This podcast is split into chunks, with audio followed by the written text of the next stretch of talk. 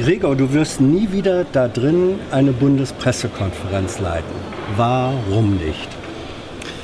Also ich habe mich in all den Jahren bemüht, klarzumachen, dass die Bundespressekonferenz gelebte Pressefreiheit ist und als solches wichtiger Bestandteil der Demokratie. Die Demokratie, die lebt vom Wechsel. Und wenn ich dann neun Jahre das gemacht habe, länger als jeder andere, dann ist, glaube ich, so ein Wechsel wirklich langsam mal fällig. Kanzler können länger und sind und Kanzlerinnen und sind trotzdem auch Demokratie. Du, du Sorry, stehst dich jetzt wenn, so ein bisschen wenn wir, raus. Wenn wir jetzt da mal von ausgehen, äh, du spielst jetzt darauf an, dass Angela Merkel 15 Jahre und Helmut Kohl 16 ja. Jahre gemacht haben und ich nur neun, mhm. dann sag mir mal, wann ist Angela Merkel zum achten Mal wiedergewählt worden? Das geht um die Gesamtheit der Jahre. Du hast mit den neun Jahren angefangen, nicht, ja, ja, ja, nicht, mit, nicht mit der Zahl der Wiederwahlen. Ähm, war das eigentlich eine spontane Entscheidung oder lang geplant? Nee, das hatte ich lange geplant. Äh, vor vier Jahren hatte ich mir vorgenommen, dass ich es mit 60 nicht mehr machen möchte. Dass dann auch der Generationenwechsel wirklich äh, angegangen werden muss.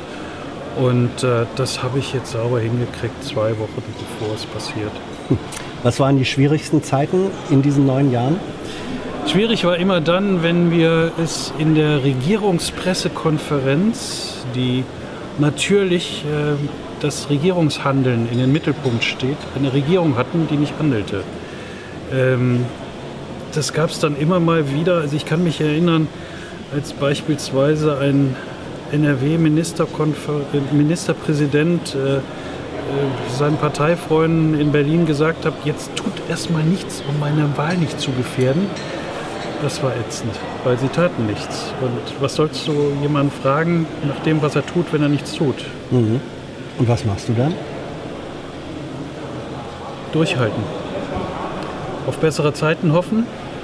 Erstaunlicherweise hatten wir ja jetzt äh, bei der letzten Hängepartie, als wir die längste geschäftsführende Regierung im Amt hatten aller Zeiten, wo die Wahlen im September waren und die neue Regierung erst im März darauf, des darauffolgenden Jahres stand, immer lebendige Pressekonferenzen. Offensichtlich hat sich auch die Erwartungshaltung an die Administration geändert, dass die trotzdem munter weiterarbeiten. War das eigentlich schwierig für dich und für euch, als so jemand wie Thilo Jung auftauchte? Ein Onliner, der sich nicht so verhalten hat, nicht so gefragt hat, ähm, wie das die klassischen ähm, Mitglieder der Bundespressekonferenz jahrzehntelang getan also haben? Also manchmal hat Thilo ganz schön genervt. Ich kann mich da an eine Frage erinnern. Da gab es einen Sprecher im Auswärtigen Amt, der sowieso schon dazu neigte, Referate zu halten. Und er stellte die Frage, könnten Sie kurz die Nahostpolitik der Bundesregierung erläutern? Wo ich dachte, na, das kann der jetzt aus dem Stand auf beliebig viele Stunden ausweiten. Mhm. Und äh, es war ein Prozess des gegenseitig aneinander gewöhnen. Also Thilo musste sich an uns gewöhnen, wir haben uns an ihn gewöhnt. Es gab da anfangs etliche Friktionen, auch in der Mitgliedschaft. Es gab auch die Frage, ähm, als die, die Medienmagazine der Republik ihn als den kritischsten Journalisten der Republik gefeiert haben, wie das sein kann, wenn einer die, ich sage es mal ganz platt, die Regierungspropaganda eins zu eins ins Netz stellt, wie mhm. der der kritischste Journalist sein kann. Das kam vor allen Dingen von denen, die sich die, die Mühe machen, sehr viel zu recherchieren. Findest du, er recherchiert nicht? Ja, manche Fragen stellt er, die kann man durch zwei Klicks tatsächlich schon beantwortet haben. Äh, aber ich, ich will da rüber, über ihn jetzt nicht den Stab brechen, denn ich habe ja auch in meiner äh, Abschieds, in meinen Abschiedsbemerkungen am Freitag klargemacht, ähm, dass veränderte Fragestellungen einhergehen mit der größeren Verfügbarkeit der Regierungspressekonferenz. Ähm, wir müssen ja klar machen, eigentlich werden unsere Veranstaltungen gemacht für die Information unserer Mitglieder. Mhm. Und was die Mitglieder daraus machen, ist allein deren Bier. Ob die das nur nehmen, um weiter eigene Recherchen anzustellen als Anregung, um zu herauszufinden, ah, das Innenministerium widerspricht dem Justizministerium, da ist irgendwas im Busch, die wollen das hier öffentlich nicht sagen. Oder musste mal fünf, sechs, sieben, acht Telefonate führen und dann weißt du, ob da ein Konflikt läuft, gerade innerhalb der Regierung. Oder ob man ein Zitat einbaut in seine Berichterstattung, ob man eine ganze Passage schildert oder wie Thilo komplett die ganze Regierungspressekonferenz unter. Das ist allein Entscheidung der Mitglieder. Wie hat sich Und, eigentlich äh, die Qualität der Regierungssprecher in den neun Jahren, wo du das, oder insgesamt zwölf Jahre warst du im Vorstand, beobachten konntest, wie hat die sich verändert? Das war Steffen Seibert. Was? Du hast auch nur selber gehabt? Steffen Seibert. Ich habe Ulrich Wilhelm noch erlebt, als ich äh, im Vorstand war, aber als Vorsitzender war es Steffen Seibert. Und?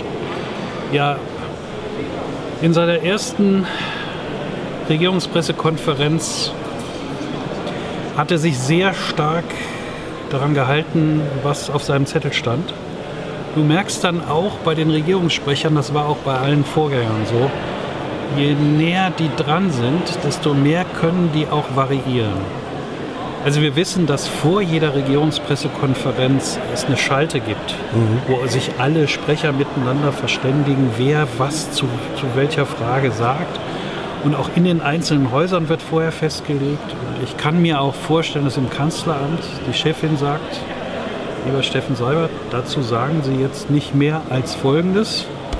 Aber er kann das variieren, weil er sie ja dauernd begleitet, weil er dauernd bei allen möglichen Gesprächen dabei ist und so auch intuitiv genau fühlen kann, ähm, was sie an seiner Stelle jetzt da sagen würde. Manchmal ist es wirklich so, dass er aus zwei, drei Stichworten, die er im Kopf abrufen kann, wahrscheinlich ganze, ganze Verhandlungsmarathons abrufen kann, um zu sagen, so und so wird die Regierung das jetzt machen. Ähm, man hat auch in der Vergangenheit immer sehr stark mitbekommen, welche Regierungssprecher dicht dran waren. Die konnten auch variieren und wer tatsächlich auf seinen Zettel angewiesen war. Wie reizvoll wäre es für dich gewesen oder könnte es noch sein, Regierungssprecher zu werden? ja, wie? Äh, Hans, Ja, könntest du dir das vorstellen? ich frage dich, ich stelle hier die Fragen. Äh, Es gab ja schon einige BBK-Mitglieder, die das geworden sind.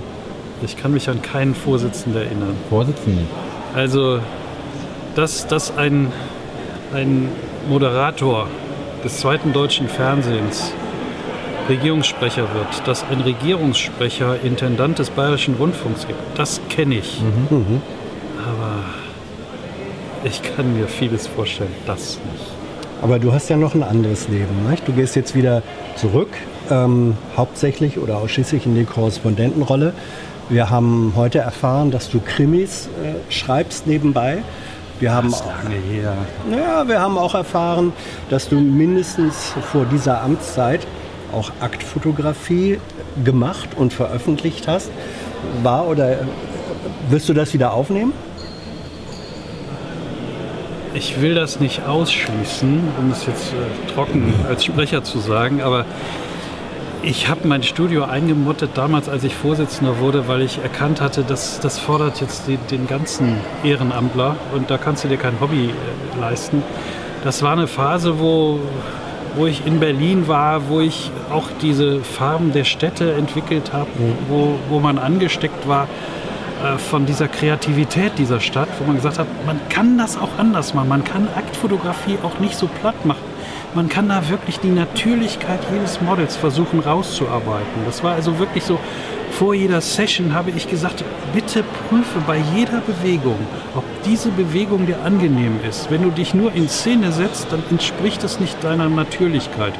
Und ich habe sehr viele Resonanz bekommen. Beispielsweise hat mich sehr ähm, gefreut, dass äh, eine Mutter die Hände entsetzt über Kopf zusammengeschlagen hat, als ihre Tochter ihr beichtete, dass sie hat Aktfotokunst von mir hat machen lassen. Und dann hat sie die gesehen und gesagt, ich auch. Das fand ich ein schönes Kompliment. Das heißt, sie wollte jetzt auch fotografiert werden. ja. Was ist der Unterschied zwischen dir und Helmut Newton? ja, Helmut Newton Ja, aber so hat Schaufensterpuppen fotografiert. Ich habe versucht, Menschen zu fotografieren.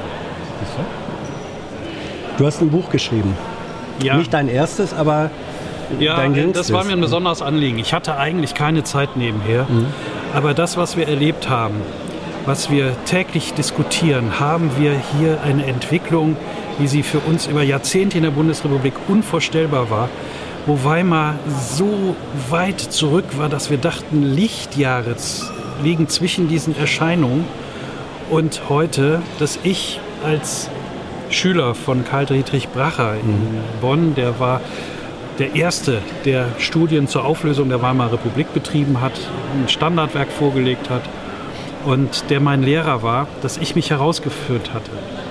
Als derjenige, der mitten in dem aktuellen politischen Geschehen steckt, der sehr viele Hintergründe mitkriegt, der beispielsweise auch die AfD aus der Nähe äh, verfolgt und der die Weimarer Republik studiert hat, einmal in die Details zu gehen. Was sind die wichtigsten Faktoren, die damals zur Auflösung der ersten Demokratie gef geführt haben und wie sieht das auf diesen Feldern konkret heute aus?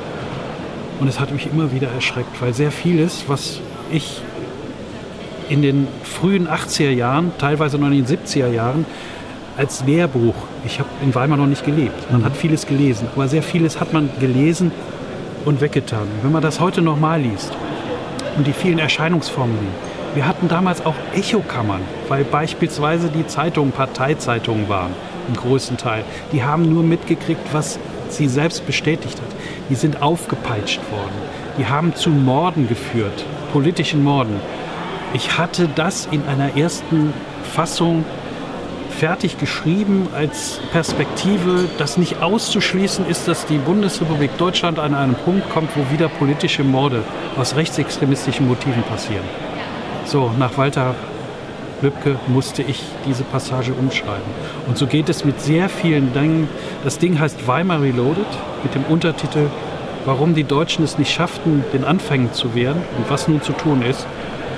644 Seiten, dick geworden, aber ich kann es nur empfehlen. Wo soll für Thilo Jung in fünf Jahren sein? Er wollte ja immer mal eine eigene Sendung haben. Jetzt hat er noch einen eigenen Kanal. Thilo, vielleicht klappt das mit der Sendung ja doch noch. Und den Vorstand? Beim zehnten Anlauf? Jeder kann kandidieren, jeder kann gewählt werden. Gregor. In diesem speziellen Fall hattest du natürlich selber zu deinem Unglück beigetragen, indem du letztes Jahr dich dafür ausgesprochen hast, dass der Vorstand darauf achten sollte, paritätisch besetzt zu werden. Und als jetzt ein Mann ausschied, kam für uns nur in Frage, dann halt der Satzung zu entsprechen und vor allen Dingen Frauen zu fragen, ob sie eventuell kandidieren möchten. Gregor, Auch in meinem Sinne. wir sehen uns. Okay, Ciao. ciao. I know a lot of people want to send blankets or water. Just send your cash. Money, money, I want more money. I want, I don't even know why.